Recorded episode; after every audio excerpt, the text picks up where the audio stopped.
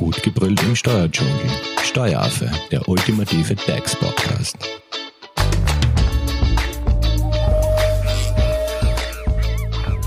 Hallo und herzlich willkommen beim Steueraffen-Podcast.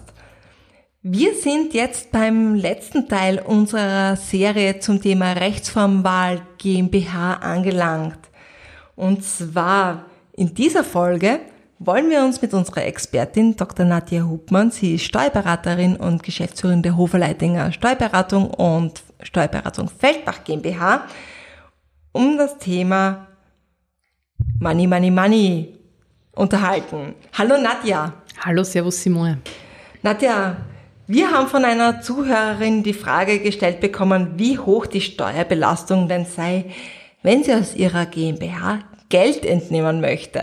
Uh, Geld entnehmen möchte, da schrillen bei mir alle Alarmglocken, Simone. Oje, also ich, warum? Ich muss einmal vorausschicken, dass aus der GmbH Geld entnehmen so nicht geht. Ja? Also ich muss auch hier ganz klar das Trennungsprinzip beachten. Du erinnerst dich, äh, das kam in den äh, vergangenen Folgen immer wieder immer vor. Wieder, genau. Wir haben das schon ausführlich besprochen.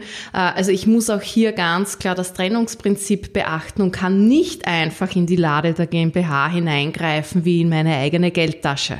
Okay, Nadja, aber wie komme ich jetzt nun an mein Geld bei der GmbH? Na schau, das GmbH-Gesetz sieht ganz klar vor, als Gesellschafterin hast du Anspruch auf den Bilanzgewinn. Punkt. Und zwar nur auf diesen, ja. Ähm, dieser kann an die Gesellschafter ausgeschüttet werden. Er muss aber nicht ausgeschüttet werden. Er könnte auch vorgetragen werden.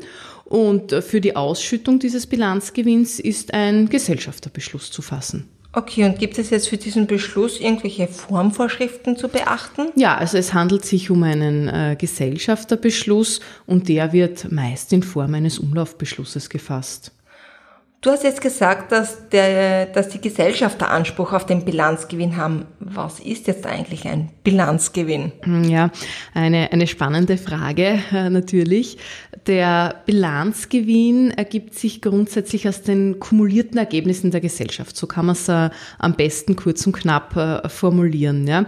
Ähm, er kann jetzt durch bestimmte Rücklagen erhöht oder vermindert werden. Lassen wir das einfach einmal so im, im Raum stehen. Ja. Durch durch Ausschüttungen wird aber jedenfalls äh, reduziert. Ähm, ich sehe äh, bei dir große äh, Fragezeichen. Äh, genau, bei dir ganz viele Fragezeichen. Ähm, vielleicht ein, ein einfaches Beispiel, dann ist es vielleicht einfacher zu ja, verstehen. Ja? Ähm, nehmen wir an, äh, der unternehmensrechtliche Gewinn der GmbH betrug im Jahr 2018 10.000 Euro. Okay, 2018 ja. 10.000 Euro.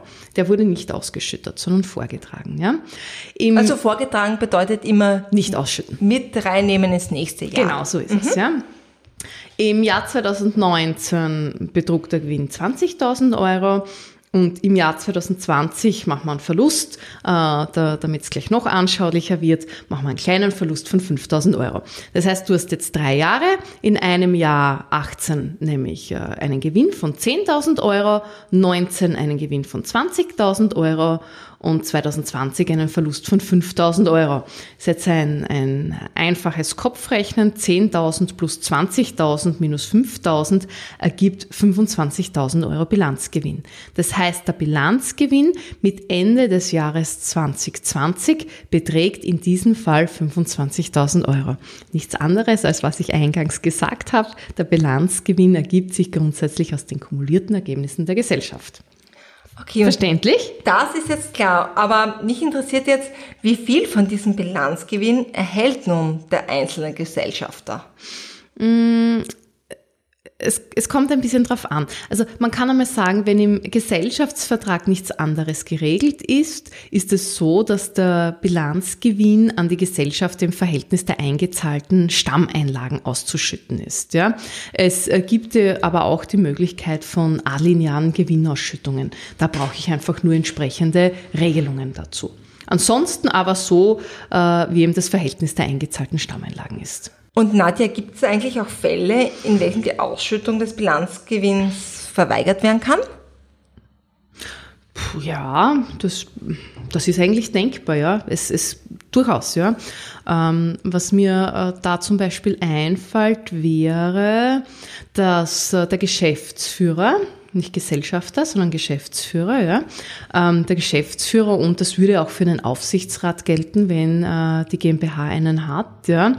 Also dass dieser Geschäftsführer verpflichtet ist, zum Beispiel eine Ausschüttung nicht durchzuführen, ähm, sondern eben äh, darauf zu bestehen, dass der äh, Gewinn eben in den Vortrag äh, kommt. Ja? ja?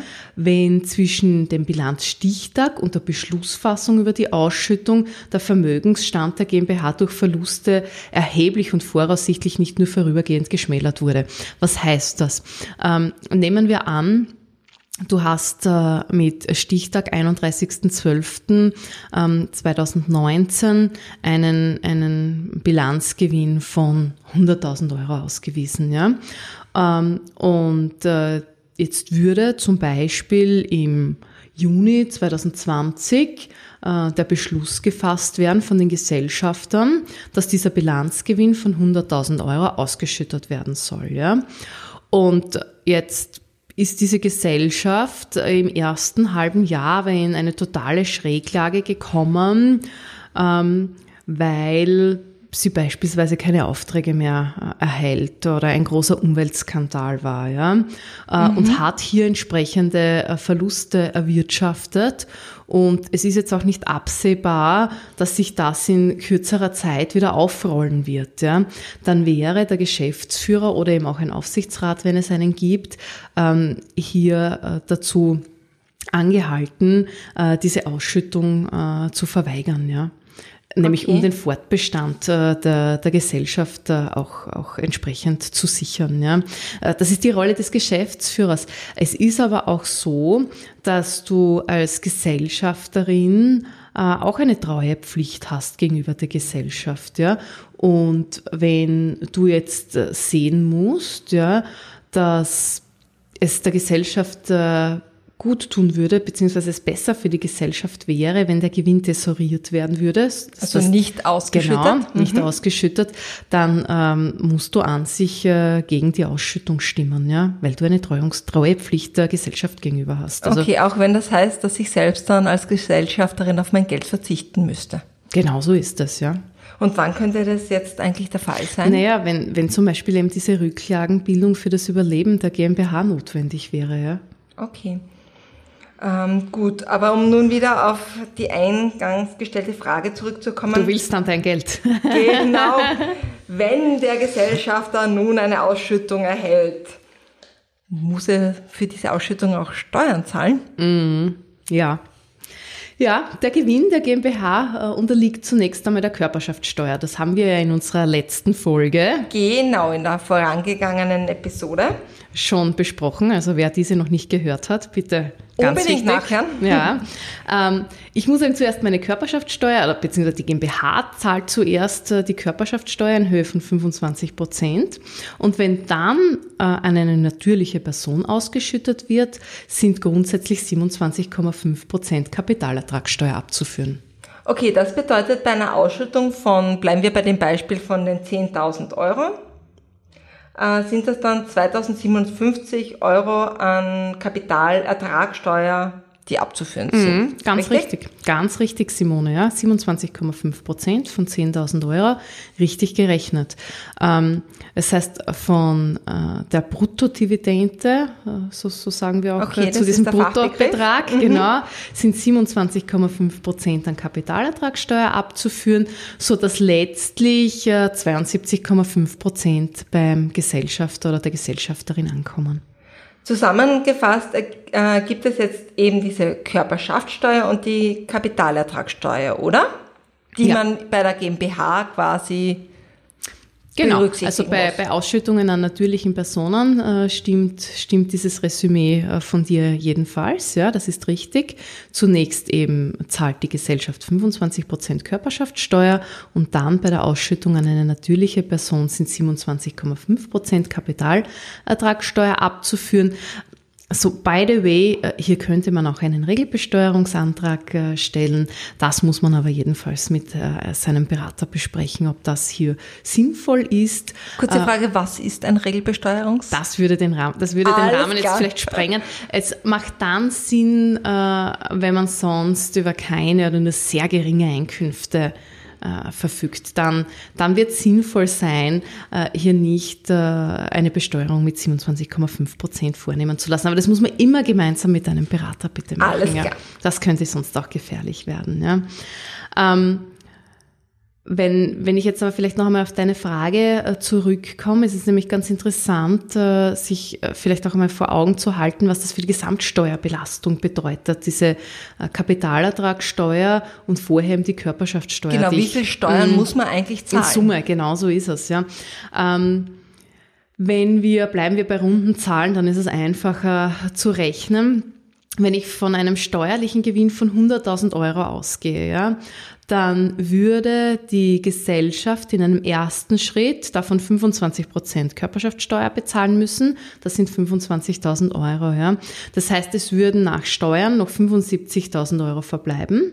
Mhm. Und wenn diese 75.000 Euro jetzt äh, voll ausgeschüttet äh, werden würden, dann müsste ich 27,5 äh, Prozent von 75.000 Euro an Kapitalertragssteuer bezahlen.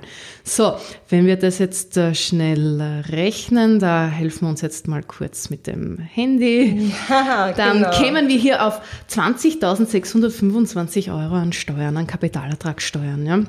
Das heißt, bei einem Gewinn von 100.000 Euro hättest du zuerst 25.000 Euro Körperschaftssteuer, mhm. die die GmbH abführt und dann hättest du noch 20.625 äh, an Kapitalertragssteuer, die abzuführen sind. Das heißt, in Summe würdest du 45.000, du stimmt so nicht, ja, aber in Summe wären 45.625 Euro an Steuern abzuführen.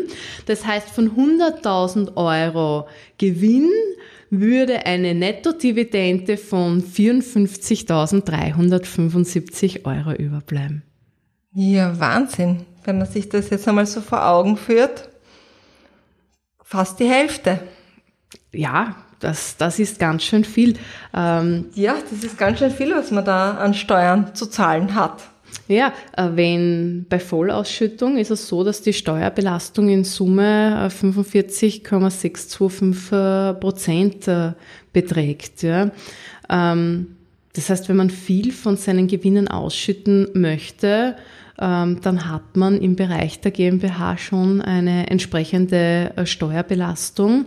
Man muss dazu wissen, vor der Steuerreform 2016 betrug die Kapitalertragssteuer nicht 27 0,5 Prozent, sondern nur 25 Prozent. Das heißt, da, waren die, da war die Steuerbelastung ähm, eine geringere. Ja.